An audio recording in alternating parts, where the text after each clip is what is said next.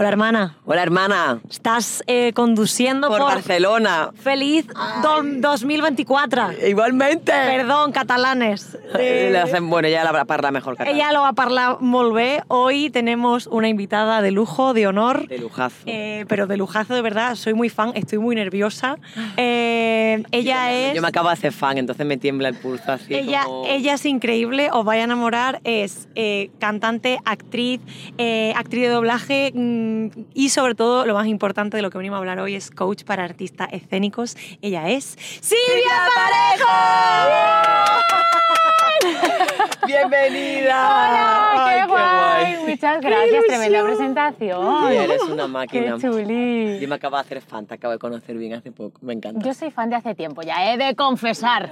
Yo eh, se lo decía porque venía con una boina que yo la primera vez que, que- que vi a Silvia fue en Los Miserables de Ponín, Qué en el Teatro Cervantes de Málaga, y yo te miraba así y yo decía, "Ah, ¡qué guay! Pero te hiciste fan ese día, la conocí. Ese día me hice fan. Además, ese día anunciaron que no le tocaba a tu. alterna- titular, a la sí, a titular, Lidia que estaba malita y que salías tú. Y dije yo, ah, bueno. Y saliste tú y dije, no sé cómo la titular, me daba igual, pero esta chica me acabo de enamorar de ella. Muchas gracias. Sí, sí, sí. ¿Estás escuchando? ¿Y ahora qué? Un podcast de dos hermanas, Que no son ni las hermanas Cruz ni las Kardashian. ni las Azúcar Moreno. Somos un podcast de, De las, las hermanas Palenciano. Palenciano. Pero somos algo más cercanas. Porque somos hermanas. Un poco, pero me gusta, vale. Sí, sí. Oh. Para los que no las conozcáis, pues ella es Silvia Parejo, la podéis encontrar en. Bueno, hazte un poco de spam. ¿Dónde te Voy podemos encontrar? spam. Por favor. Pues mira, te- en mi red social favorita es Instagram, entonces me podéis buscar en la mía personal, Silvia Parejo con Y, la primera y muy importante. ¿eh? Porque es catalán. Por- no, porque me, lo, porque me dio la gana. O sea, me en el DNI no va así, pero pensé, uy, qué francés, qué cosa más como cool, y me lo cambié. O sea, me encanta. Entonces, ahí o en reinterpretate, arroba reinterpretate, que ahí es toda la parte de coach. Ahora entraremos más de fondo en eso. Eh, y bueno, estamos yendo hacia dónde vamos aquí en Barcelona. Estamos un poco hoy por tu tierra. Pues mira, yo he pensado de hacer un poquito de ruta por los teatros de Barcelona. Porque durante mucho tiempo han brillado mucho. Y ahora, igual porque en Navidad brillan, hay fiestas, son Bueno, fiestas cuando salga este episodio, salga ya no será será, un- bueno, sí será enero, será... Vale, Pero no brillará bueno, tanto como ahora mismo. Mm. ahora lo vamos a ver muy brillante. Pero es verdad que está faltando un poco aquí el teatro. Sí. Sí, entonces yo quiero enseñaros un poco todo lo que yo he vivido por, la, por los teatros de Barcelona y porque como nos encantan los escenarios, pues yo he pensado, pues esto es lo más bonito de mi ciudad. Muy bien. Y vamos a ir por ahí. Bueno, tu ciudad tiene muchas cosas bonitas. A mí me gusta mucho Barcelona. ¿Habéis estado aquí más veces? Es trabajando. Trabajando de visita nunca. Bueno, pues ya sabéis la próxima. Sí, sí, sí. Eh, venga, pues mientras vamos a este recorrido por los teatros de Barcelona, la primera, pre- primera pregunta que te vamos a hacer, y más ahora, ponte tú, principio de año nuevo, ¿no? Que estamos en año nuevo. ¿Mm? Silvia, Sí. ¿Y ahora qué? Uh, que para se llama así el podcast. pues buena pregunta. Mira que yo con esto del coaching siempre hago preguntas. tú eres muy buena haciendo Yo preguntas. hago preguntas, muchas, poderosas, de esas que te dan respuestas muy Sí. honestas, ¿no? que, te- que entran dentro. Pero ¿y ahora qué? Eh, yo creo que ahora básicamente seguir trabajando en mi marca personal. Con Reinterprétate es un proyecto que lleva mucho propósito detrás y que me flipa. Cada vez está tomando más presencia en mi vida. Y evidentemente no abandonar la parte de actriz porque también me hace muy feliz. No se puede. Entonces es como esa, esas dos partes mías a nivel laboral y luego a nivel personal, seguir decorando mi casa, que me encanta, tu perrita. mi perrita amándola y, y bueno, con proyectos personales también, así que, que muy contenta. La verdad es que sí, que se viene, yo creo que se viene un año muy chulo. Todos los años para mí me parecen estupendos. ¿Tú, tú crees que se viene, o sea, tú, tú eres de las que dice este año que, no sé, tiene algún tipo de superstición rollo, este año que es par, va a ser mi año? Los pares me gustan, ¿Sí? pero me gusta más el 8. Ay, a mí también, es mi número favorito. ¿En serio? Te lo ¿A mí juro. también? Bonito, sí, es que me también. flipa. Entonces todo lo que tiene que ver con el 8, a ver, está guay porque el 4 es como que es múltiple. Entonces 4 más 4, 8. Me gusta un poco, pero cuando llegue el 2028 yo seré muy feliz. O sea que si eres de las que, de las que bueno, te, propones cosas como, bueno, que, claro, me estoy acordando, tú y yo el año pasado hicimos un episodio que hicimos lo, lo bueno y lo malo del 2020, ¿te acuerdas? Del 2022, y yo te hice un ejercicio, porque yo estoy en el canal de Telegram de esta señora de Reinterprétate, y ella propuso un ejercicio que era marcarte objetivos para este 2023. Y tú y yo Lo hicimos, lo y te guay. hicimos las preguntas de ella y te estuvimos nombrando. Qué. Y me acuerdo que nos marcamos, vale, tenemos que revisitar ese capítulo para ver si lo hemos conseguido o no. Mira, te voy a hacer un spoiler, os voy a hacer un spoiler ahora, seguramente para cuando salga ya no. ¿Vale? Pero este año, bueno, el año pasado ya lo hice, preparé un recurso gratuito para que pudieran los artistas descargárselo y dentro habían unas preguntas, te acompañaba primero a hacer un balance de este año, eh, porque bueno, para saber a dónde vamos tenemos que saber dónde estamos, eso es lo primero. Y luego visualizar lo que queremos y empezar a planificarlo para bajarlo a tierra. Muy bien. Entonces este año lo repito, pero con upgrade. ¿Eso qué es? Porque Ah, más que plus, no. ¿Eso qué es? ¿Qué es? ¿Eso ¿Qué qué es? ¿Eso qué es? Es más plus porque hay- ha habido unas mejoras, unos ajustes, entonces lo voy a compartir durante este mes de diciembre. Ah, pues atento y atenta a las redes sociales de Reinterpreta de todo el mundo. qué guay. Muy Yo que, guay. yo que empezaría por la primera pregunta, Silvia. O sea, A ver. en tu recorrido como actriz, que sigue ejerciendo tu carrera, que te hace feliz, llegar a ser esa cosa. Es que la palabra coaching se me queda corta. Por lo poco que escucho en tus podcasts, creo que eres una cuerpadora, ¿vale? Acuerpar significa respaldar y defender, que es una palabra del feminismo comunitario que, que se, le- se le inventó Lorena Camnal que es la que acuerpa al cuerpo que se pone delante, aunque tú eres como actriz te pones al frente, ¿no? Pero mm, cuando acompañas a otros artistas escénicos te le estás acuerpando. ¿A qué? 100%. Entonces, ¿cómo, ¿cómo se te vino a hacer eso? Es decir, yo voy a hacer coaching, que es la palabra más... Y ponerte en un segundo plano, ¿no? Porque a mí, por ejemplo, ahora que trabajo de la producción, muchos compañeros y compañeras artistas me han dicho, ay, qué pena que te pones en segundo plano ahora currando con tu hermana, tal, ¿no? Como que parece que si no estás delante del escenario, tu trabajo no pierde valor. ¿No? ¿Te Claro, ha pasado? también, bueno, y tiene que ver mucho con el mapa y cómo cada uno ve la vida. Porque para mí no me pongo en un segundo plano, me pongo al lado. Me pongo de la manica Eso a es. acompañar. Y a mí el trabajo en equipo ha sido algo que siempre me ha gustado mucho hacer. O sea, yo en Reinterpretate trabajo, es, es mi marca personal, pero tengo gente que trabaja conmigo para hacer todo lo que, que brille todo lo que hay, ¿no? Y, y somos un equipo, entonces para mí no es ponerme En un segundo plano. también te digo que qué bonitos los segundos planos, porque siempre son muy necesarios para muchas cosas, o sea que tampoco hay... No pasaría nada, ¿no? Exacto. Claro. Eh, ¿Cómo me llega esto? Sí, ¿cómo llega así como en todo Pues- tu recorrido? Fíjate que mm, a mí también esa palabra que has dicho, a ver, ¿cómo era? Acuerpadora. Acuerpadora. Bueno, viene de o sea, acuerpar. Es que me ha flipado, porque yo siempre digo que acompaño. O sea, en mis procesos yo lo que hago es acompañar. Evidentemente utilizo técnicas de coaching porque me he formado en eso y en inteligencia emocional. Ah, pero perdón. aquí tenemos recursos Es para que todo. sí, es que Barcelona, Barcelona eh, Oscurece. anochece, oscurece muy pronto.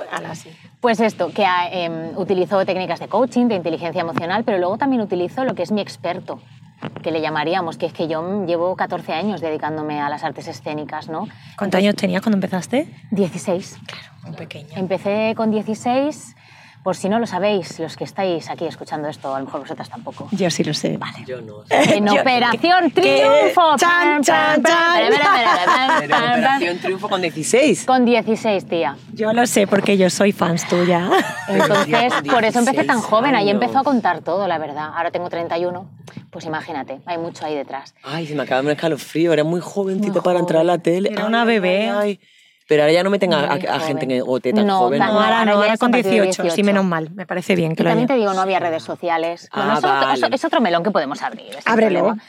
Pero retomando un poco la cosa, Que empezaste ahí en empecé hotel, tan claro. joven que, que me faltaban herramientas, pero sobre todo mentales, para sostener una profesión que demanda mucho, que es muy gratificante, pero que a veces te entrega poco a cambio.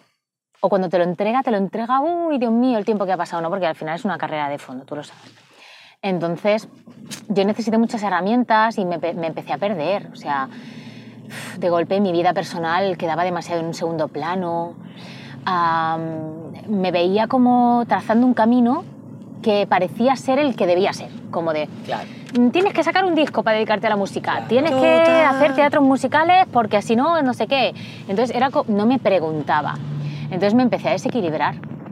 Y ahí es donde empecé a leer libros de autoayuda, donde empecé a buscar qué herramientas emocionales y mentales me podían ayudar, porque a veces pensamos que para ser un artista solo hay que tener talento y formación, y Claro. no. O sea, hay un montón de... La base de todo es tu mente, la mentalidad, porque más es una carrera de fondo.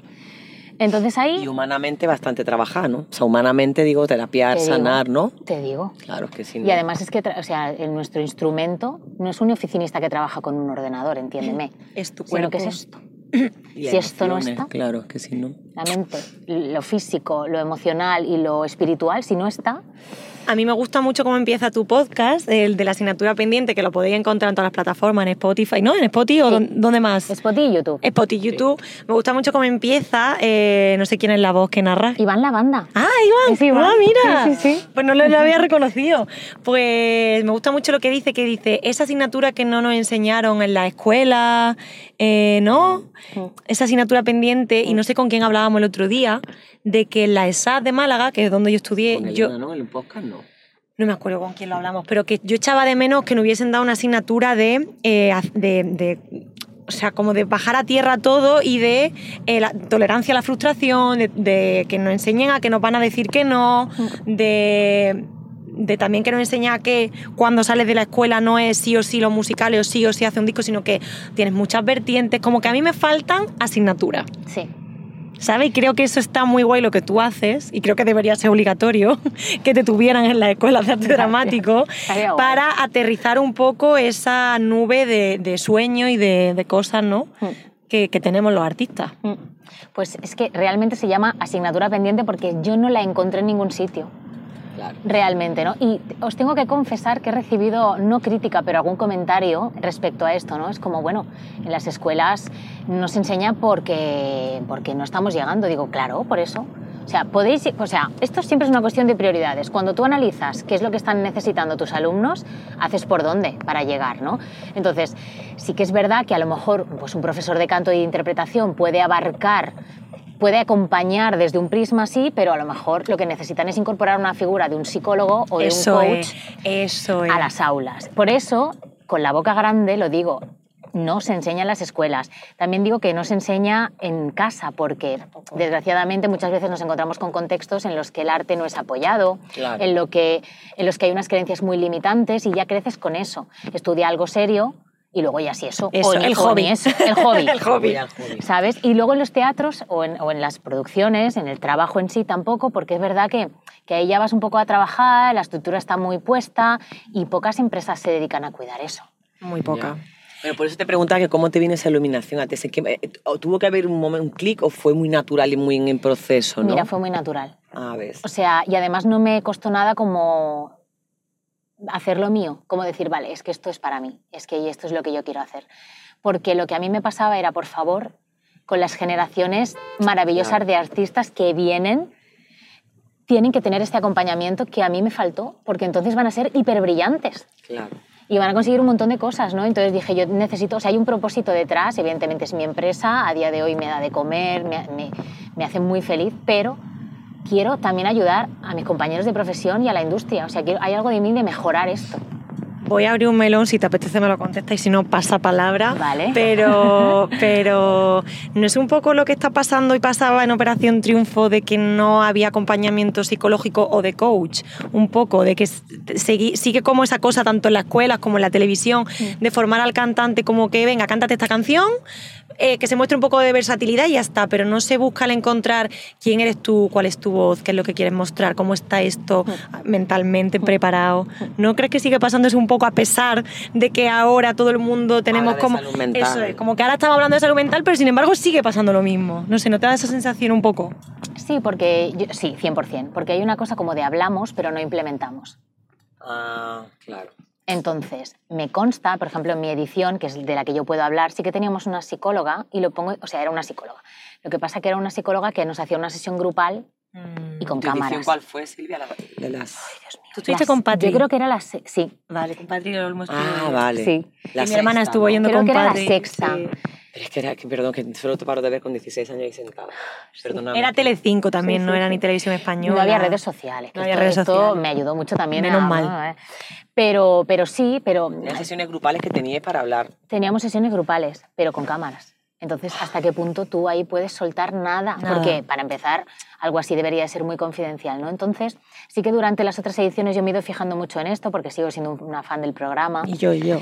Y he visto que, bueno, que se ha empezado a incorporar todo esto. Este año me sorprendió mucho porque a priori no había una asignatura mental, pero creo, creo, a lo mejor me equivoco, pero me ha llegado de que sí que tienen este acompañamiento, pero es privado. Bueno, Por bien, fin. bien, bien, ya está, bien. Creo que está pasando. Además, eh, pues eh, Noemí Galera es, es amiga mía, hemos mantenido la relación y ella es- está muy presente en incorporar esto, o sea, está Me poniendo genial. mucho de ella para que esto suceda, porque se ha dado cuenta de que, bueno, de que al final no deja de ser un programa de, de televisión. De hecho, me invitaron a hablar al canal con 19 Ah, 20 sí, es años. verdad, te vi. Hablamos Sí, bastante de sí, esto, Muy ¿no? bien. De, de que, bueno, nadie nace enseñado, es un programa de televisión y, y, bueno, y que siempre que hay que intentar poner mejoras para que al final los que todo el mundo está viendo se sientan bien con lo que están haciendo. Cuanto mejor estén ellos, pues jolín, mejores resultados va a tener todo el mundo, lo de siempre, ¿no? Entonces acompañar no solo desde te enseño a bailar, a cantar, a interpretar, sino te enseño a moverte mentalmente bien por la industria. Eso y también, eh, hablando un poco cuando tú acompañas a los artistas, algo que, que nos pasa a todos los artistas, yo quería como preguntarte, cuando está en ese momento, ¿no? De que llegan los artistas a ti, que suele ser, que pitan tanto en Barcelona, no sé por qué pitan tanto, tienen ganas de Navidad. Los taxistas. Cuando llegan los artistas a ti, que yo imagino que te habrá encontrado de todo, pero la- no sé, como que a lo mejor llegan en un momento como que, que yo creo que parece que es como la norma del artista, el estar perdido. ¿Cómo, ¿Cómo ayudas, cómo acompañas, yo lo sé por experiencia personal, pero cómo ayudas a que nos encaucemos y a que no vivamos pensando que es así como tenemos que vivir perdidos? y que venga alguien, ¿no? Como Operación Triunfo, como un manager, como una discográfica, que sea quien dirija nuestra vida. Que hay como esa creencia de que cuando eres artista yo me despreocupo, ya alguien se encargará y, cuando, y nos como responsabilízate tú, ¿no? ¿Cómo lo haces? ¿Cómo lo hago? Eh, sobre todo trabajando en la mentalidad. O sea, hay una cosa básica en todo esto y es que la vida es tuya. Mm, La vida no te controla, porque eso es el show de Truman. Total. La vida es tuya, la controlas tú. Entonces, a partir de ahí, todo lo que te pase, tú tienes poder de control. Hay cosas que no podemos controlar, como que ahora se ponga a llover, pero sí podemos controlar cómo nos relacionamos con esa lluvia. Pues venga, enchega aquí los parabrisas y seguimos sonriendo. Esa es la actitud, ¿no? Entonces, ¿qué depende de mí? Pues depende de mí, por ejemplo, entrenarme y no llegar a esos límites. ¿no? Si nos, muchas veces nos ha pasado que el estrés, pues mira, ay, es que ahora el estómago lo tengo fatal, se me ha hecho una úlcera por el estrés. O me he comido todas las uñas por el estrés, no, hay- no hace falta igual llegar ahí, ¿no? Empezar a tomar conciencia, darse cuenta de lo que necesitamos y empezar a poner acción. Entonces, ¿cómo lo trabajo? Pues cuando me vienen con no sé qué hacer, entonces intentamos encontrar el camino. Cuando, y, y lo, suyo sería, lo suyo sería que un proceso de coaching ya se viniera con un objetivo un poco claro. Ya. Al ¿no? llegar De- a ti, ¿no? De quiero hacer esto. quiero hacer esto, entonces Ya. yo acompaño hacia allí. Pero generalmente en la profesión, pues yo lo que me encuentro es lo contrario. Es no sé hacia dónde ir. Entonces, ¿el objetivo cuál es? Encontrar mi objetivo. Y yo siempre digo, tranquilos, lo Es- vamos a encontrar. Es como la fase de pre-coaching, ¿no? Yo te, te lo digo, analizando este tiempo hago pre-coaching. Sí. O sea, me, me centro mucho en el, vale, pues vamos a encontrar qué es lo que quieres. Y al final del proceso va apareciendo ese objetivo al que empezamos a abordar, a planificar y a bajar a tierra. Pero el proceso de autoconocimiento y de mentalidad que hago antes se lleva casi todas las sesiones del proceso. Me gusta mucho que saques la palabra objetivo, porque para todas nuestras queridas hermanas que nos estén escuchando ahora a primero de año, enero es como el mes de los objetivos. Y de los propósitos, del cambio de vida radical. Y está esta cosa que, que hemos hablado en nuestro último episodio en el Teatro del Barrio antes de despedirnos del 2023, de los deseos. De yo quiero ser mejor persona, tal, me voy a poner este objetivo, yo ya me veo ahí con la expectativa de que ah, cuando suene las 12 del día 31 yo ya, Ya voy, a, esto. voy a bajar los 5 Ya kilos que me había propuesto, voy a hacer todas las canciones que me había propuesto, eh, me he apuntado a todas las clases de Sí, yoga, de terapia, todo. Todo. Eh, el 20 de enero. Eso es, entonces... No te dura ni 10 días la ilusión y el fuelle. tanto para los artistas como para las personas en, en lo personal, eh, eh, por cómo aterrizamos, porque es que a mí me sigue pasando, aunque me sé la teoría, tía, Me sigo ilusionando. yo. me sigo ilusionando igual y sigo pensando en enero. No, en enero voy a ser mi versión mejorada de, por arte de magia. Sí. Y además, por arte de magia. Pero tal cual, mira, estos días, lo que os contaba de este recurso que estaba creando, pensaba en Cenicienta. Yo soy muy Disney en muchas cosas, ¿no? Entonces pensaba en Cenicienta. Bueno, nosotras nos hemos inspirado en el capítulo de los deseos en Wish, en la peli de Wish. Oye, pues entonces sois de mi Claro, tribu. vimos Wish las dos y dijimos, de esto hay que hablar, de Claro, los deseos, claro. del poder de los deseos. Del poder de los deseos y de esta cosa de que el 31 a las 0000, cuando llegan las campanadas, de golpe Pasa algo. pasa algo y es mágico y entonces ya yo tengo el año que viene todas las posibilidades a mi disposición. Cariño, te voy a decir una cosa. Spoiler. Spoiler, las has tenido siempre a tu disposición. La mitad de ellas están dentro de ti, pero ni las ves. ¿Por qué? Porque nos ponemos objetivos tan poco realistas, tan poco específicos, tan poquito bajados a tierra, que ¿qué nos pasa? Que nos perdemos. Perdemos el que los zapatos, como Cenicienta lo perdió. ¿eh? Total. Lo perdemos y, y no nos dura nada. ¿Y dónde están mis zapatos? Bueno, ya se fue la magia. Las cosas no pasan por magia. La magia es que tú las crees. Eso sí que es magia, para mí. Claro, que tú puedas crear esa realidad. Y, no, y, re- y hablamos como de tengo unos deseos, unos sueños. No, lo que tienes son necesidades. ¡Hala! Como lo necesitas, bájalo y, y Claro. dátelo, honrate, cuídate. ¿no? Claro. Entonces, eh, la Cenicienta me ha ayudado mucho para entender esto. Ah, sí. Claro, la sensación. Cenicienta pensando, pero en cuando, en cuando ella se la transforma la dama madrina se va o cómo. Claro, es como esta sensación que tenemos de, bueno, dejamos atrás a lo mejor un año, con... además nos solemos fijar no en lo que tenemos, somos, hemos conseguido, hasta dónde hemos llegado, todo lo que hemos aprendido, no, nos fijamos en, En lo chungo. en lo chungo, en los trapillos que llevamos puestos, los harapos, en, eh, ¿sabes? En todo lo que no hemos llegado a ser, en todo lo que no tenemos, Donde hemos fallado, donde ¿no? hemos fallado, donde hemos todo esto. Latigar no se nos da muy bien. Esa es la Cenicienta, básicamente la Cenicienta, ¿no? Eh, antes de la transformación. Y cuando llega eso, es como por arte de magia, me veo con el vestido, Sí. me veo y ya está, ya hay un montón de posibilidades ante mí, un nuevo inicio. Y es como, no, es que antes ya la sabía. Porque están dentro, no está en la ropa, no está en, ¿no? Lo que nos pasa que es eso, que por el camino nos perdemos los zapatos, porque no bajamos a tierra los objetivos. Claro, es que ese objetivo que tú dices que me ha flipado. O sea, que el sueño en realidad es una necesidad. Entonces, al, el sueño bajarlo, para que no se quede en esa parte de pedestal y de algo inalcanzable y Eso tal, es, es más bajar y decir yo necesito esto. así es. ¿Y qué voy a hacer para conseguir esto que Exacto. necesito, no? ¿Cómo lo voy a hacer? Y Por- si no sé cómo, ¿a quién voy a pedir ayuda? Esto es súper importante Por- porque nos quedamos en el cómo. Aquí, claro. No, pero hay que pedir ayuda siempre. Además, mm, tú y yo lo hemos hablado mucho. Voy a ser su siguiente paciente o como si paciente, sí, sí. Bueno. pensé digo, Cliente, cliente. Cliente. Yo Sí. su siguiente cliente porque yo estoy no, Sí. estoy no estoy perdida porque sé lo que quiero, pero eh, no, el cómo me no quedo tienes la herramienta. No. Yo te lo he dicho muchas veces. no las tengo. De hecho, yo creo que lo que te pasa a ti es que crees que las tenías, las herramientas, Sí. pero era mentira. Era un. Me he engañado, mi sueño me ha engañado. Era un espejo, espejito, espejito. Ahora que dices esto de paciente y cliente, eh, te voy a abrir otro meloncito que te Sí. apetece, lo contestéis, si no pasa palabra. Vamos pa' ello. Eh, ¿Te has encontrado muchas.? Porque el mundo del coaching es un mundo desconocido, un mundo relativamente nuevo. Sí, sí, sí. ¿Te has encontrado con muchas barreras de que te digan. Eh, no, eso que tú haces, eso es para los psicólogos, que son los que tienen pacientes. sí, no terapeuta. los coaching son Mm, vende humo. sí. Que ojo, yo te voy a avisar, yo, tú lo sabes, cuando yo llegué a ti yo había hecho dos procesos de coaching De y me acuerdo. fue muy mal. Me Y yo tenía un- humo. Me acuerdo, me acuerdo. Y yo, Sí, y, sí. y yo tenía mucho prejuicio. Y de hecho, a día de hoy sigo teniendo mi cosa con los coaching, menos, menos tú. en plan, yo, yo siempre hablo de ti. Digo, yo los coaching, mm, pero Silvia. Claro, pero porque Silvia está haciendo la cosa, de, de- de- tú estás acompañando de lo que tú hacías y sigues haciendo. Entonces no me puedes vender ningún humo porque tú es que partes de ahí. Eso ¿no? es importante. Yo Es creo que- que, que- que tienes que saber de lo que hablas, Mm. básicamente. Entonces, eh, yo llevo muchos años en esta profesión, entonces puedo entender los puntos de dolor, puedo entender la frustración, puedo entender eh, qué necesidades hay. Entonces me es mucho más fácil acompañar, ¿no? Claro. Em, a todo esto que me habías preguntado. que si te has encontrado, te has encontrado como con, Ah, sí, sí.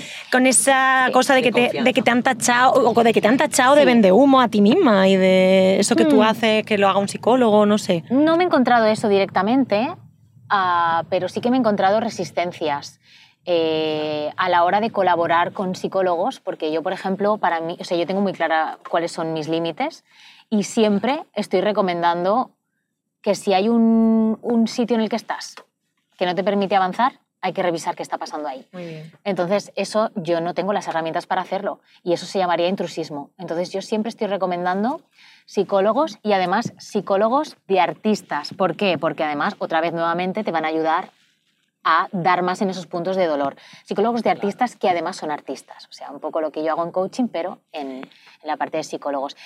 Sí que es verdad que hay un punto en el que uf, el tema de, de que la gente diga...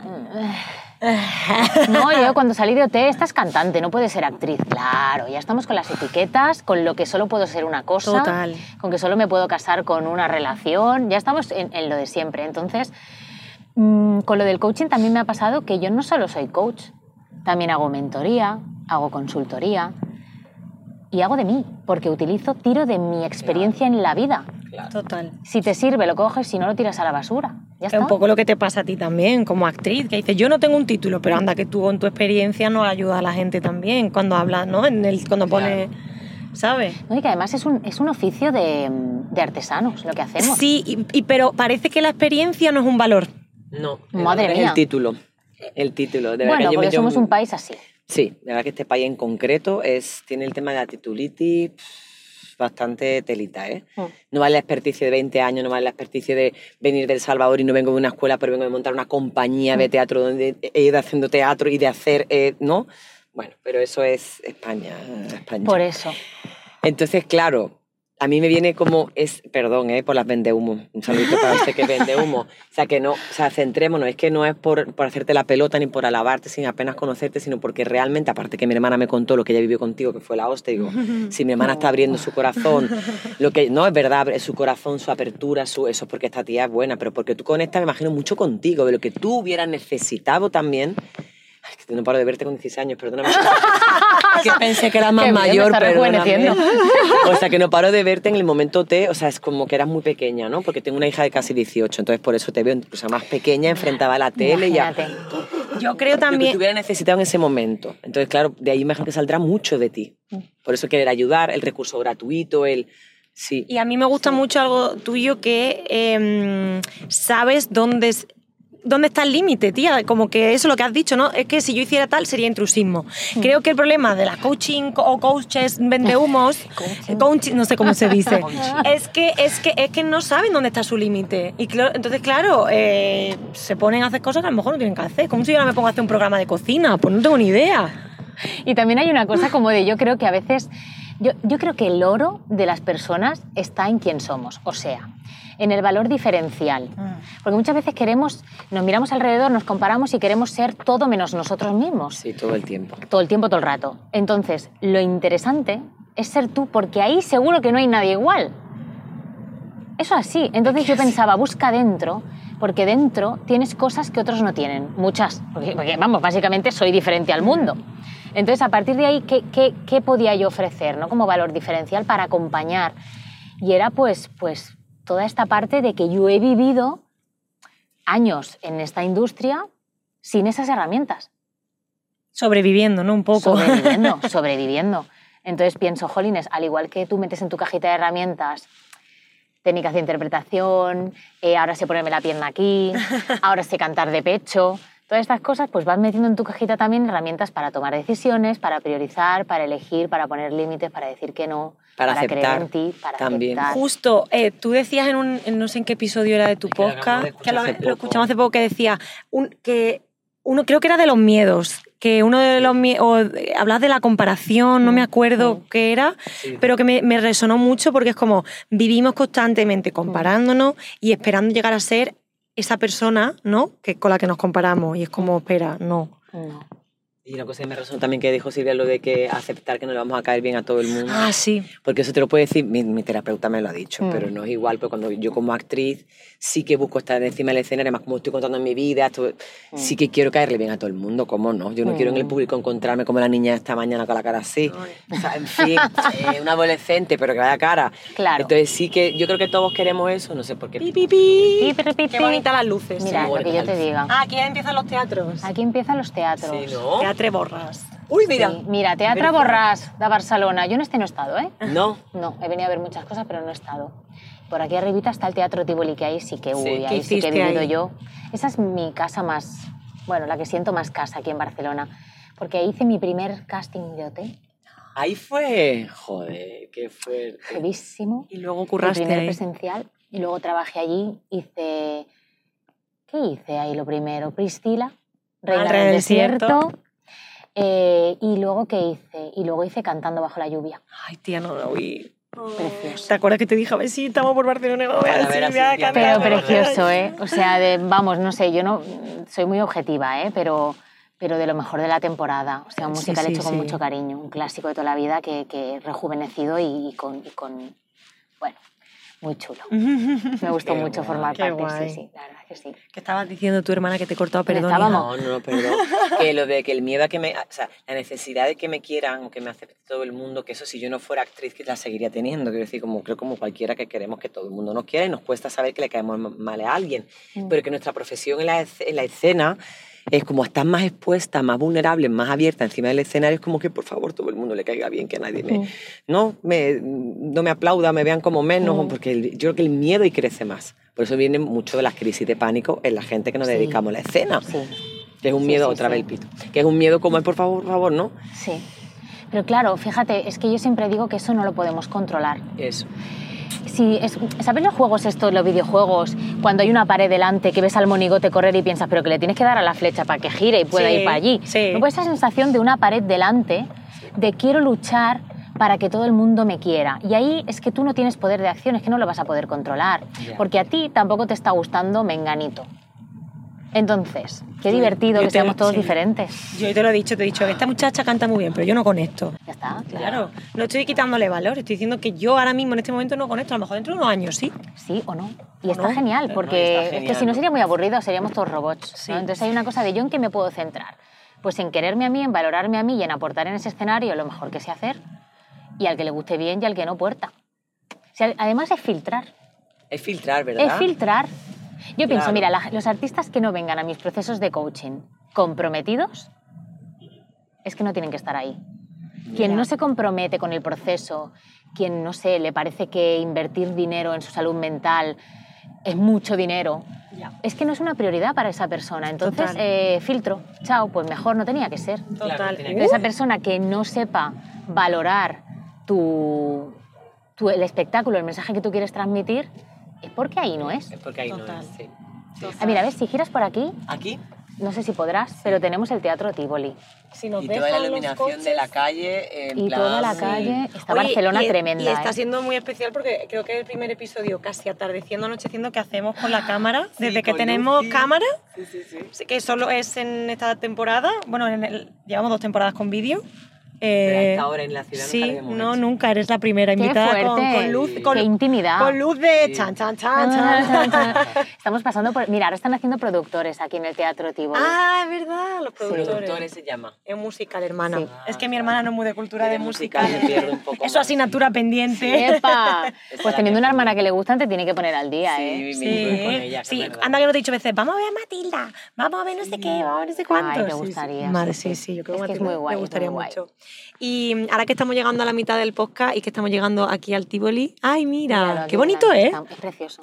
Es que es Ay, muy qué señorial. bonito. A mí me recuerda mucho a los teatros que hay en Nueva York, en, en- en Sí. Broadway, en Además está aquí como en Londres. una calle como escondido, Sí. como que no está ahí. Hay mucha tranquilidad. Ah. Me gusta, me Sí. gusta. Nunca había pasado Ay, por aquí. tía, Qué bonito. Y justo al lado la cadena SER. Ah, qué fuerte. Sí, aquí es donde graban el podcast el Berto Romero, Ah, el Buenafuente, sí. lo graban aquí. Nosotros sí, somos sí. muy fans de Ángels Barceló. Ah, Qué fuerte, tío, tu Qué casita en esta guay. calle. ¿Y esto, y Sí. esto qué es? Que ponete a tres La salida de artistas. Ah, la salida de artistas. Sí, y por aquí guay. los bares donde luego nos tomamos algo, que aunque pasa poco en Barcelona y en Madrid suele ser más Sí, asiduo, Más común, sí. En Madrid sí, la gente algo. cena cerveza. por esta zona también pasan cosas. Vale, vale, vale. Qué guay. Qué chuli. Qué bonito Ahora estarán haciendo por aquí. Ah, Qué guay. sí, qué ¿Y guay. qué te hace sentir, Silvia, cuando casa? ¿Te hace sentir casa cuando lo ves? Casa 100%. Eh, y además casa a la que volver. Ay, Ah, qué bonito, eso es guay. Sí, hay una cosa como al principio, claro, cuando quieres, yo siempre pongo la metáfora del armario del tiempo, ¿no? Es como la maricondo con las camisetas. Entonces es como, a ver, si tú quieres que algo entre en tu vida, en ese armario, y lo tienes petado de camisetas, no va a entrar. Total. No va a entrar. Entonces, tienes que dejar salir cosas. ¿Tú a qué estás dispuesta a renunciar para que eso que deseas entre, no? Entonces, eh, claro, yo este año para poderme enfocar al 100% en Reinterprétate o al 90%, he tenido que sacar camisetas eh, de Claro, proyectos, ¿no? claro. Y eso pues es la renuncia que yo hago a cambio de una apuesta, ¿no? Y, Claro. mm, pero siempre siento que en el momento en el que tenga que volver a, me- a sacar esa camiseta y poner a otra, pues tendré el movimiento a mi, a mi Claro. mano. Qué guay, además me gusta desde el sitio que lo dices porque no es desde el sitio de la pérdida, de ahora es, es- pierdo, eh, no, es como sé que está ahí, que puedo volver Mm, cuando quiera, pero necesito mm, sacarlo mm. por un tiempo, ¿no? Sí. Que el ser humano tiene como esa cosa de acumular, tanto en lo físico como en lo sentimental, ¿no? Mm. Como en los mismos objetivos, quiero hacer 10 cosas a la vez. Sí, 200. Propósito año nuevo, 20 encanta. propósito año nuevo, quiero 20. Nos encanta. No dos o tres, no. O uno, hermana, uno. Uno. Uno, pero tíralo adelante, por no, favor. tía, por favor, 20 quiero. Esto, esto, joven, macho. Yo también te digo que tenemos complejo de pulpo. Sí. ¿Sabes? De que nos tiran los objetivos ¡eh, no! con mil manos. No tienes dos. Por favor, agarra dos, pero agárralos de verdad. Total. Sí, tía, ¿Sabes? sí, de es verdad, que es eh. tremendo. Es Que, tremendo. mm, ahora- Mira, ahora gírate para aquí arriba. Que nos vamos por la. Gran Vía y pasaremos por el Teatro Coliseum. Vale. El Coliseum. ¿Y ahí qué hiciste? La tienda de los horrores y la familia Adams. Ah, qué guay. También has hecho la familia Adán. Ahí no te he visto. Sí, sí, Ahí sí. en Madrid. ¿Estuviste en Madrid? Estuvimos aquí y hicimos gira. En Madrid no. Ah, vale. Yo entré Madrid. más tarde. En Madrid vi a Mm. Angie de, de Wednesday y me encantó. De hecho, yo entré cuando Angie eh, se fue, si no me, no me equivoco, que fue a hacer Chorus Line, puede ser. Sí, a Coruline, Sí. creo. Me encantó la familia Adams, ¿Y súper qué, ¿Y divertido. qué te tocó con Familia Adams? ¿Qué hiciste? Miércoles, ¿no? Miércoles. Hacía eh, alternante de miércoles y alternante de la suegra de miércoles. ¡No! Sí, de Alice Beiné. Ah, es súper chulo ese personaje. Es muy chulo. Es muy divertido. Muy divertido. Lo hizo sí. Julia Moller y luego sí, Eva María yo Cortés. vi a- sí, yo vi a Eva, creo. Increíble. Qué guay. Y era, guay. era divertidísimo porque de golpe eran dos personalidades muy diferentes. O sea, miércoles iba de negro y con ese carácter y la suegra de amarillo como de ¡ay! ¿no? Como otra energía completamente y me lo pasaba teta. Qué verdad. guay. Ojo, qué guay. Esta es la Gran Vía, ¿verdad? Sí. Sí. Está aquí. Sí, sí, sí. No sé si aquí podrás torcer para allí, pero si no, la idea es volver a esta avenida y tirar para la izquierda. Para... Para allí, para allí, a la ah, izquierda. para esta. Vale, Sí. vale, ¿Y vale. qué canción te apetece que escuchemos ahora que estamos en mitad del el meridiano del podcast y estamos aquí en este momento? Tú me has hecho una lista Sí, que yo la voy a compartir en stories Vale. para la gente. Ay, sí, la verdad. Pues yo en variopinta. yo en ¿eh? la stories voy a hacer una playlist que se llame Silvia. Es súper variopinta. Por eso. ¿Qué ponemos? ¿Qué Que te, apetece que pongamos de, lo que, ahí? No sé, elige tú, es tu posca. ¿Alguna de un musical? Venga, la que te... a ti te- Mira, Eso iba a decir, oye, pues como yo estoy menos pegada, me gustaría escuchar con vosotras. ¿Cuál Sí. ponemos? Vamos a poner Defying Gravity. Venga. Que es ese personaje que nunca he hecho y que me encantaría hacer, mi personaje favorito del ¿Y musical Wicked. Yo creo que si lo traen a España lo harás. Ese musical. Sí, hombre, ojalá. musical. Yo lo creo que sí. Ojalá. Deseamos que sí, Este que sí. personaje Por favor. es la bruja del, ¿no? del, o- del oeste, Sí, de Oz. de Oz. Sí. La bruja de Oz. Bueno, no puedo, igual Es que mi- un poco, ¿eh? eh, eh, canta, canta, canta. Es que mi hermana no sabe la historia de Wicked. No. Es maravillosa. O Es sea, de la, de, como del mago de Oz, Sí. como de... Do- Sí, de la, del sí, caminito. ajá. pero la bruja mala, la verde, Sí. su historia, de cómo llega a ser bruja, ¿no? Exacto. Y el bullying, de El alguna bullying. manera, que le hacen por ser ella como es, por, por ser verde, Mm. por, ser- por utilizar la magia de una manera determinada. Pero ella en verdad lo que quiere es ser y aquí aceptada y hacer el canta bien. y Dina Menzel, que es la que hacía de Elsa en Frozen en inglés. Pues luego se revela, ¿eh? Ella dice, a ver, si no vais a aceptar como soy, se vienen cositas. Claro. Y claro, y monta el numerazo este, se eleva, hace los agudos de tu vida y, y a todos les dice achantaos. Es que es una cosa de empoderarse absolutamente. Es un personaje que me fascina. Además que a Yo nivel creo que vocal, haría súper bien. que a mí me encanta cantar, pues te imaginas. La harías muy bien. Muchas Yo estaría en primera fila mona. Se me pone el pelo de punta. Ojalá algún día traigan este musical Yo a creo que sí. Barcelona. Bueno, se va a estrenar la peli dentro de poco con Ariana Grande y con visto. Jennifer Sí, Hudson, ¿no? Sí. Y lloraré tantísimo. O sea, que pasa. Mira, mira. ¿Te suena un poco? Yo ¿Te es que a mí suena que no la escuchaba. Nada, nada, No, nada. no, es que mi estoy muy hermana- lejos, sí. Pues ya la escucharás, pero ya verás qué Sí. progresión, ¿eh? Yo creo que también me gusta tanto porque refleja esa, esa, no me gusta decir lucha, porque aquí no hemos venido a luchar, pero ese empoderamiento De en la profesión de superarte, de trabajar, de, de ser constante, de comprometerte, de ser tú, ¿no? de Un poco. Defining Gravity significa desafiando la gravedad. La ¿no? gravedad. Ay, qué bonito. Es muy guay. Ay, ¡Me encanta! ay, qué bonito.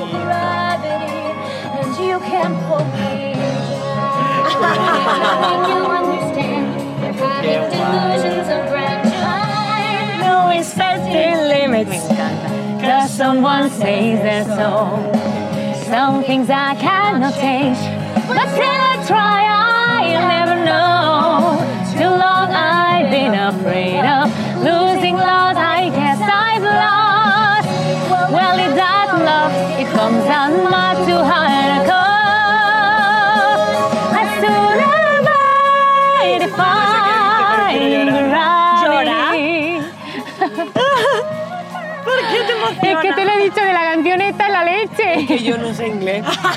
pero me transmite mucho. Yo no sé inglés, pero me ha gustado mucho. Me transmite, es que no sé inglés, pero es la forma de transmitir. Te he escuchado, tu voz también transmite un montón, Silvia. la Muchas verdad. gracias. Tiene una voz, de verdad, para mí, de las mejores voces de este país, sí lo Joder, digo, amores. de los musicales. Y que cuando una ¿Quieres ser mi repre? Yo soy tu Paquita Salas cuando tú quieras. Por favor. Yo te digo yo que es buena. Sí, sí, sí. Qué sí. buena. Te lo prometo. Qué bonito está Barcelona iluminado, por Está favor. precioso. Qué bonito. Ay, el del patinete, el mi patinete, arma, cuidado. casi nos cargamos uno de patinete. Cuidado mi arma. Todo bien, todo bien. Todo bien, todo bien. Ahora ya, en verdad, podemos seguir recto. ¿Sí? Vale. Sí, podemos seguir por aquí, maravillosamente. ¿Qué más cosas tenía yo por aquí para preguntarte? Bueno, ¿cuándo? Mira, tenía aquí una pregunta muy interesante, Silvia. Sí, perdón, ya voy. ¿Cuándo el propósito o cuándo el objetivo eh, se convierte en realidad? ¿Cuál es el camino que tú elegirías para, por ejemplo, si quieres ponerte de ejemplo tú con Reinterprétate, ¿en qué momento bajaste a tierra Reinterprétate? ¿Cómo fue tu camino a seguir? ¿Tú marcaste un objetivo y qué paso seguiste para hacerlo realidad? O pon otro ejemplo, no, No, no, sé. no, ¿Qué es te que apetece? claro, realidad, ¿eh? Eh, Sí, o sea, es una realidad porque yo tengo esta marca personal, está en mis días, acompaño a otros artistas, pero siento que aún no ha llegado. O sea, a ver cómo me, lo- me explico. Vale. Es una cosa de, de- es un proceso. Entonces me gusta fijarme mucho en, en- en el camino, en el aprendizaje, no tanto En en, el proceso, en no el en el proceso, resultado. no tanto he conseguido ya eso. O sea, sí, yo puedo decirte, mira, el primer año conseguí sacarme el título, el segundo año, pues hice tal, sí, puedo, marcar así las cosas, ¿no? Pero, pero es como Check. que siento que es, exacto, que es como una cosa y nos coincide con Soy no puedo. Es como, es como esta canción, tío, te lo juro. O sea, ¡ah! vale. ¡Ah! No puedo, es que no puedo, ¿eh? Vale. No, no, estoy como una cabra con esta canción. Bueno, te juro que lo siento así, como de empieza, pero aún puede volar más y puede volar Es que más. mira ahora. La batería. Y ella no para, ¿eh? Y ahora la promesa, la promesa. No puedo. Vamos a dejar este final, ¿eh? In all of us. no wizard that there is or was. Mira, mira, mira, mira.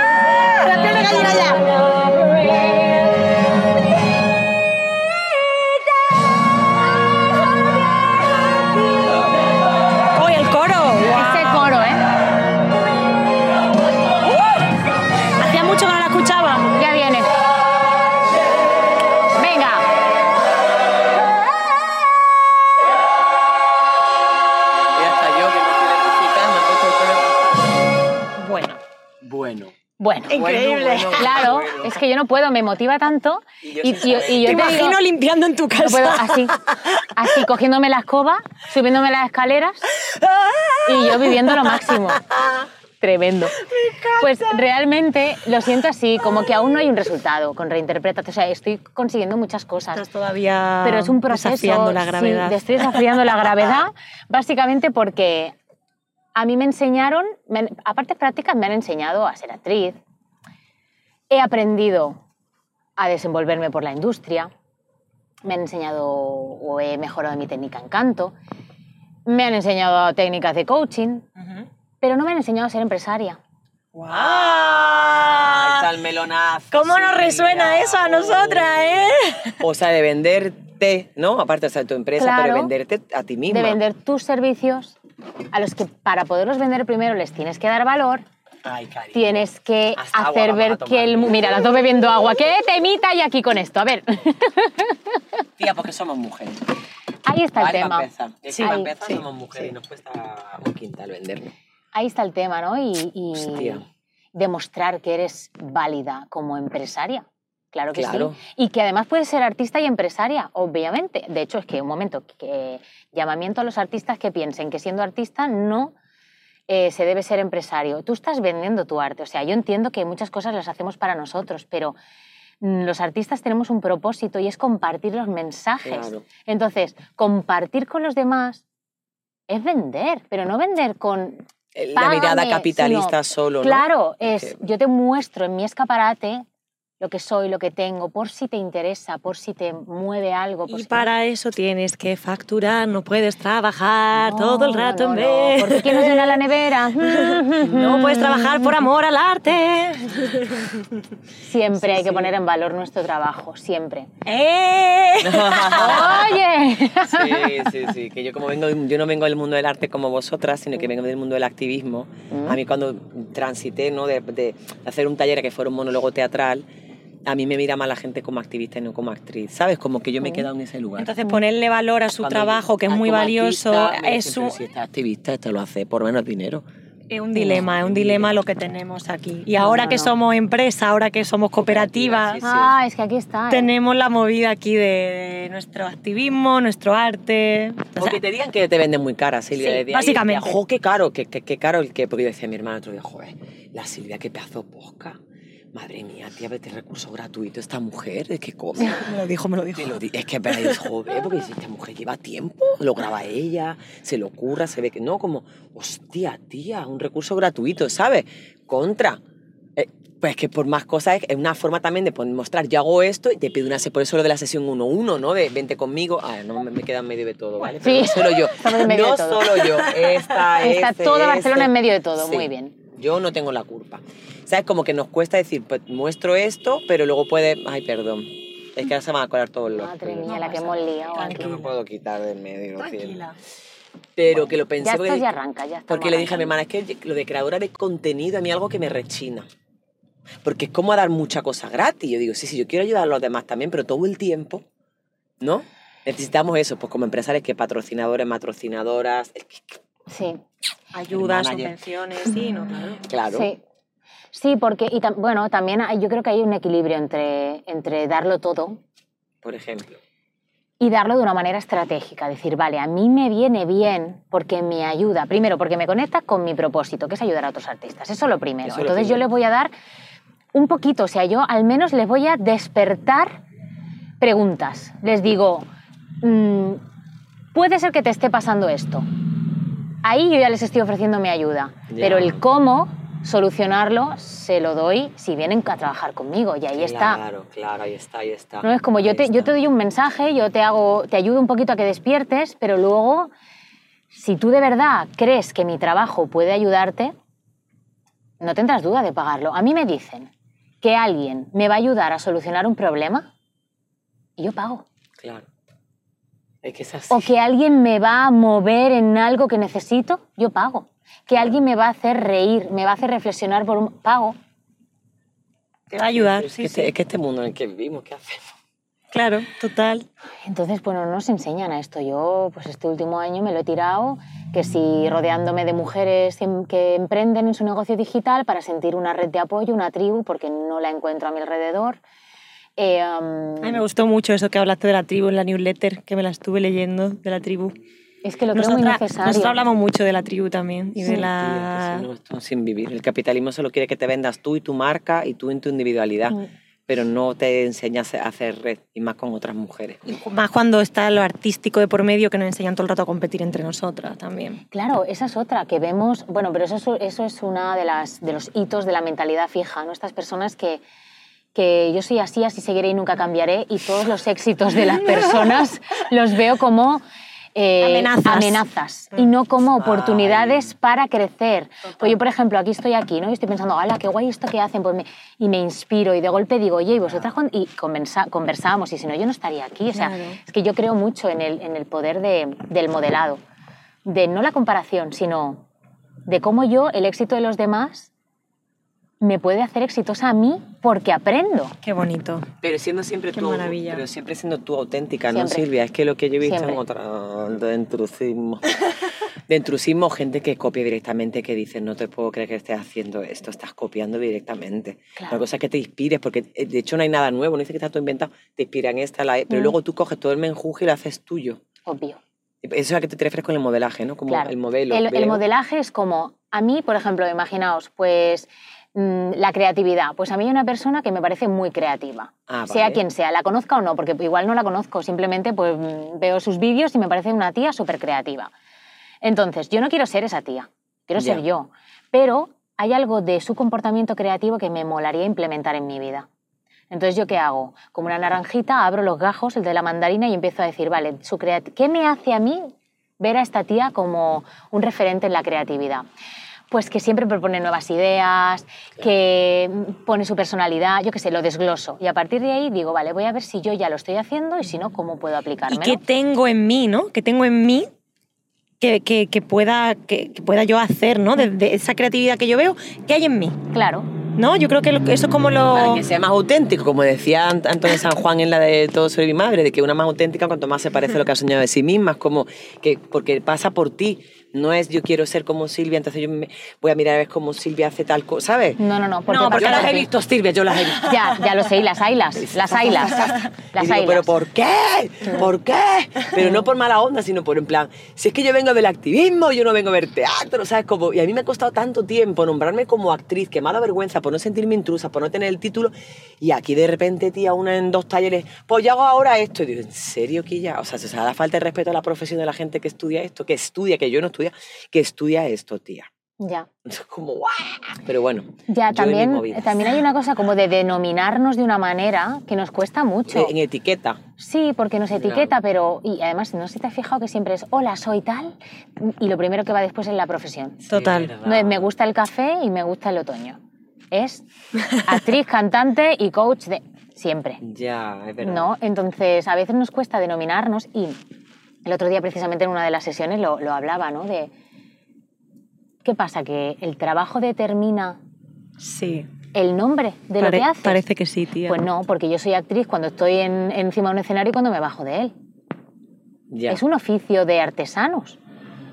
Entonces yo, cuando estoy en mi casa, que no me están pagando por ello, creando guiones, por ejemplo, yo soy actriz. Claro. O me lo quito, me lo quito del feed de Instagram, me lo quito porque claro, no, ahora no estoy, no, no estoy. está no en me- un musical, no está en ninguna obra de teatro. Ya te entiendo. ya te Entonces entiendo. es como, Sí, no, sí, claro sí, que sí, lo eres, claro que lo eres. Qué interesante esto que dice, porque me acuerdo, no sé quién me... ¿Fuiste tú que me hiciste hacerme un currículum? Y me dijiste, hazte un currículum y no pongas quién eres. Como una presentación, pero no me digas...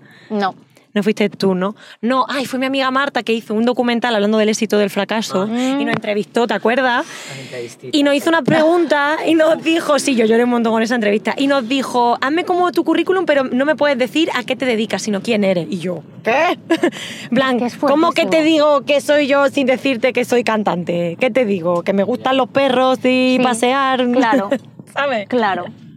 Qué Es que-. Es que, claro, pero porque no nos Pero- ponemos a mirar ahí y, y la sociedad la mueve el trabajo, porque necesitamos trabajar para ganar dinero, dinero para comer y hacer lo que nos dé la gana.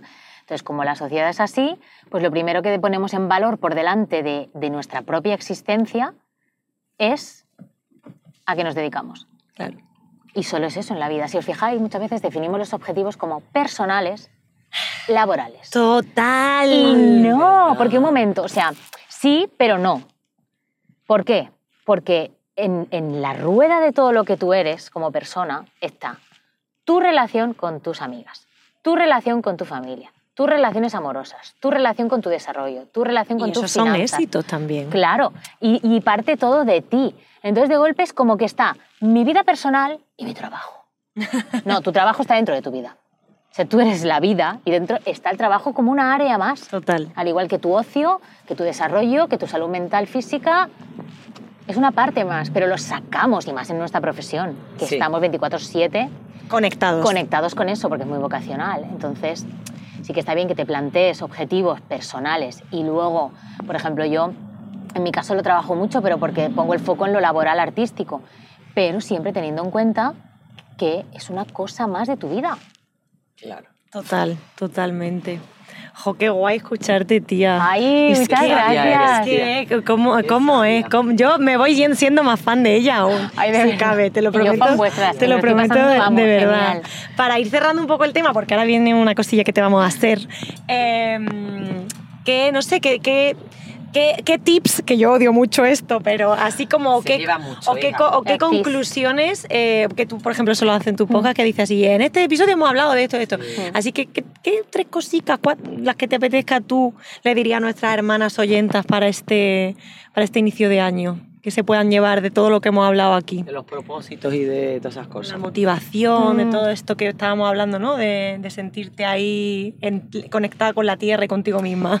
Es que lo, lo que le diría es eso, sobre todo, que, mm, que los objetivos no estén flotando, que se conecten a la tierra, que se bajen. ¿Y eso qué quiere decir? Que no me los pongo porque sí, sino me planteo realmente para qué Ay, tu pregunta. es que es el, es que es el para qué es mi Yo vida te voy a entera. reconocer que yo te odié un poco cuando me hiciste esa pregunta la primera vez. Y no paro de hacerla. Porque, porque yo decía, ¿Para qué? porque ¿Para yo qué? me acuerdo que me ponía ejercicio y yo lo escribía para qué. Y luego llegaba la señora que me decía, no, eso era un por qué, no un para qué. Y yo, Ah, porque lo que nos solemos hacer Si es me he Es el por qué, porque el por qué te lleva a una justificación y el para qué es más hacia un propósito, para hacer esto. Mm. Te conecta más Es con... más de acción. Sí, y, co- y de... Y de joder, de, de tu futuro, de, lo, de tu visión, de cómo te ves con 80 años siendo una abuela.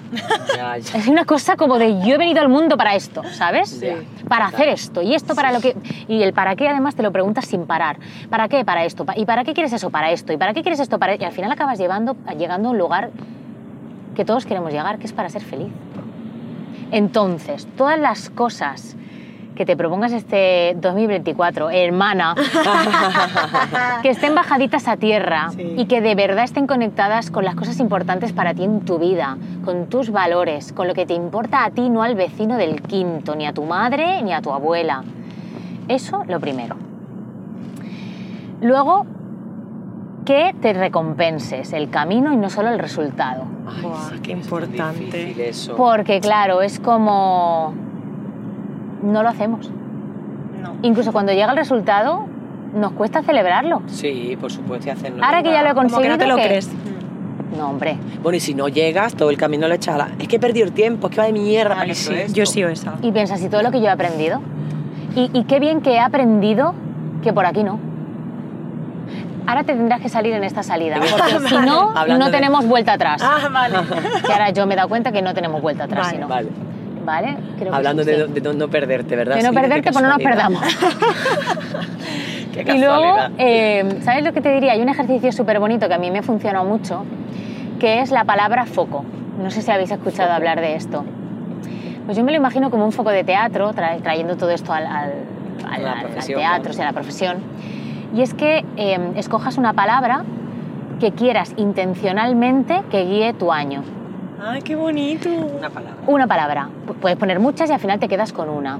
Eh, y esa va a ser la intención de tu año. ¿Eso qué quiere decir? Que ese foco te va a iluminar y todas las decisiones o todas las cosas que te pasen durante ese año, si no tienen que ver con esa palabra, si esa palabra no las ilumina de alguna manera, las sacas. Ah, porque ahí no es entonces. Porque ahí no es. Si imagínate, yo he elegido para este año la palabra diversión. Ah. Si yo voy a estar en un trabajo en el que me siento aburridísima, chao trabajo, porque Ahí no no está es. iluminándola. Wow. ¿Esta salida, Silvia? Sí, Wow. ¿Y vale cualquier palabra?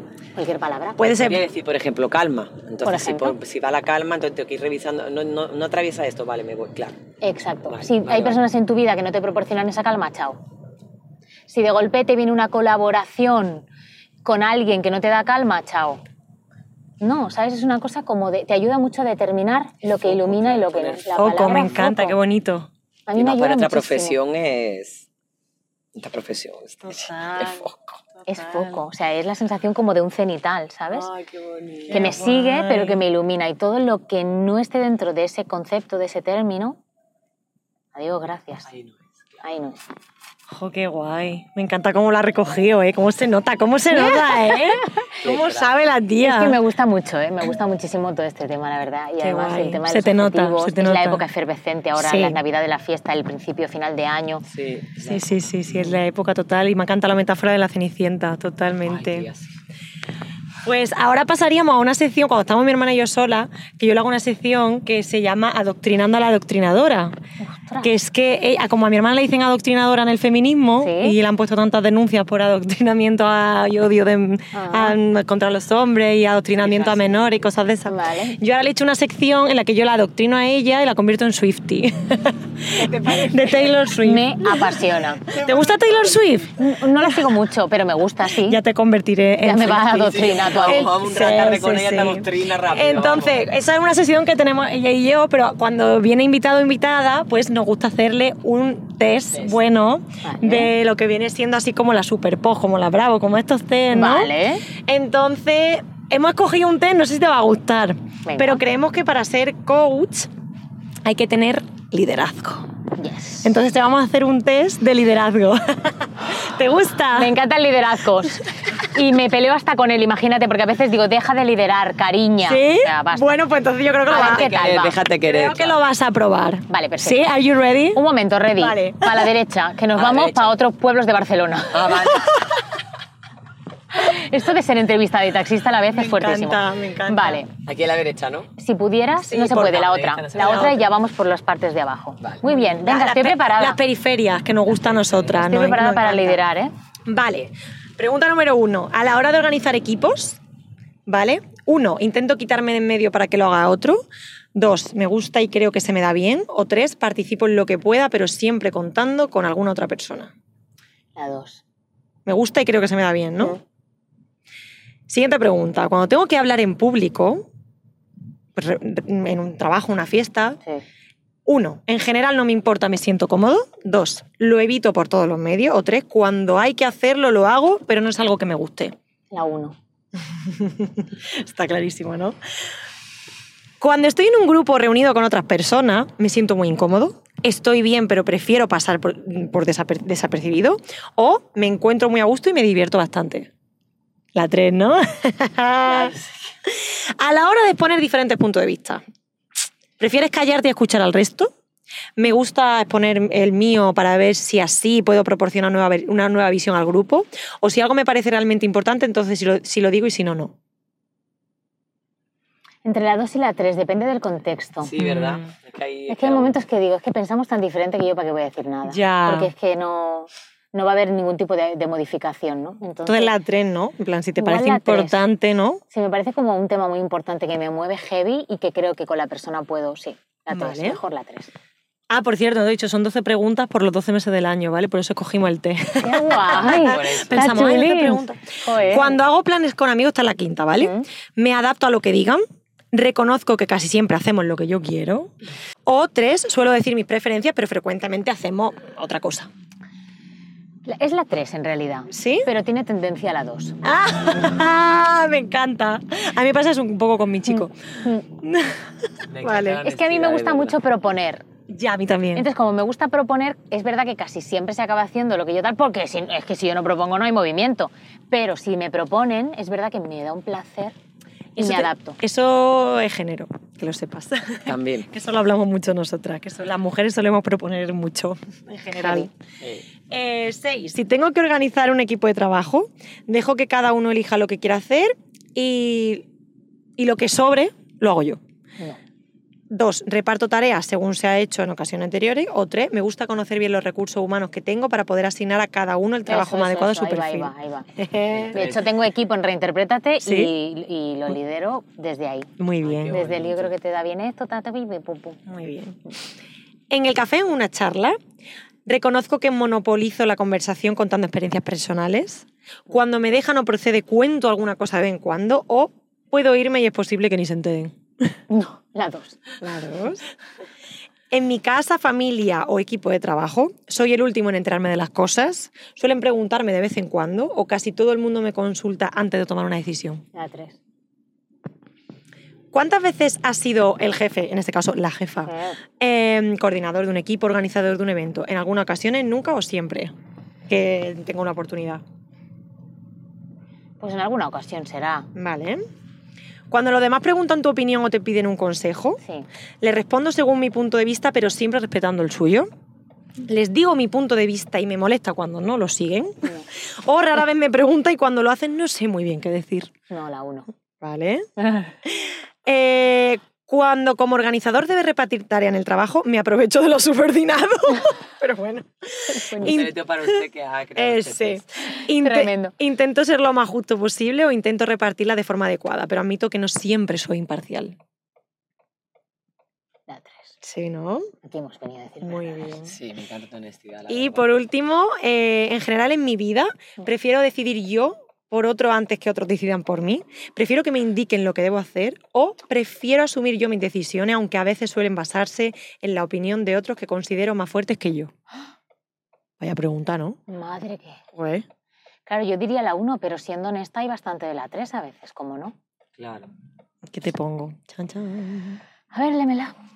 Prefiero asumir yo mis decisiones, aunque a veces suelen basarse en la opinión de que de- en la opinión de otros que considero más fuertes que yo.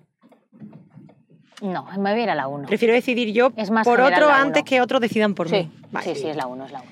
Vale. Chan, chan. Resultado, pues mira, eres. Mira, tienes jefe de equipo de un 68% de jefe de equipo, un 2% te dejas llevar y un 29% cuando es necesario me implico. O sea, mayoría eres líder, ¿no? Jefe de equipo. Oye, Bueno. pensé que me saldría más líder, ¿eh? Más ¿Cuánto está de líder? 68. Uy, bueno, entonces estamos bien. Claro. mitad, Ay, mira, se me apaga la luz justo Uy. para terminar. el Qué fuerte, ¿no? 68% de. No, no, se ha quedado ya sin batería. Ya no quiere, ya no quiere. Oh, no Más sé. íntimo. No pasa nada, hermanas. En esta parte del episodio nos escucháis, no nos veis. Pero dejaré el vídeo igual. Eh, 68%, Silvia. Está muy bien. Muy bien. Yo ¿no? es, es un valor, es uno de mis valores fundamentales, sobre todo en el ámbito de, pues esto de, no, del trabajo, no, es que de la vida. O sea, Sí, ¿no? esta sensación de liderar todo el rato lo que quiero que me pase, porque es que, que solo hay una. Solo hay una. Total. Solo hay una. Y para terminar, ¿qué canción te Gírate pones? aquí a la derecha. Gírate a la A la derecha derecha, mientras te ponemos una canción y te pongo luz. Venga. ¿Dónde está la luz? Hombre, ¿sabes cuál me vas a poner? ¿No? ¿Me vas a poner una que tú quieres? Ah, no, no, la que tú quieras. No, ¿cuál dice La- qué? La da una lista, que esa lista Claro. yo la quiero Pues tú sabes lo que yo quiero, ¿no? Me lo puedo imaginar. Hombre, hay que acabarlo por todo lo alto. Me lo, estoy, me lo estoy imaginando. A que me vas a poner a David Bisbal. A Bisbal. lo sabía. ¿De verdad? Por supuestísimo que sí.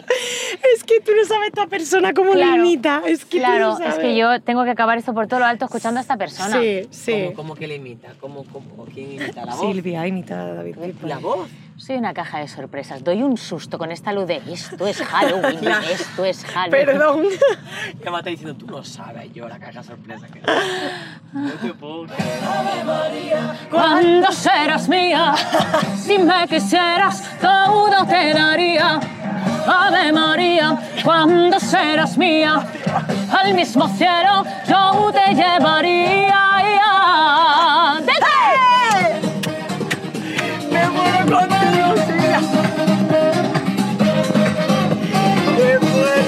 eso que no puedo hacer la patadita, ¿eh?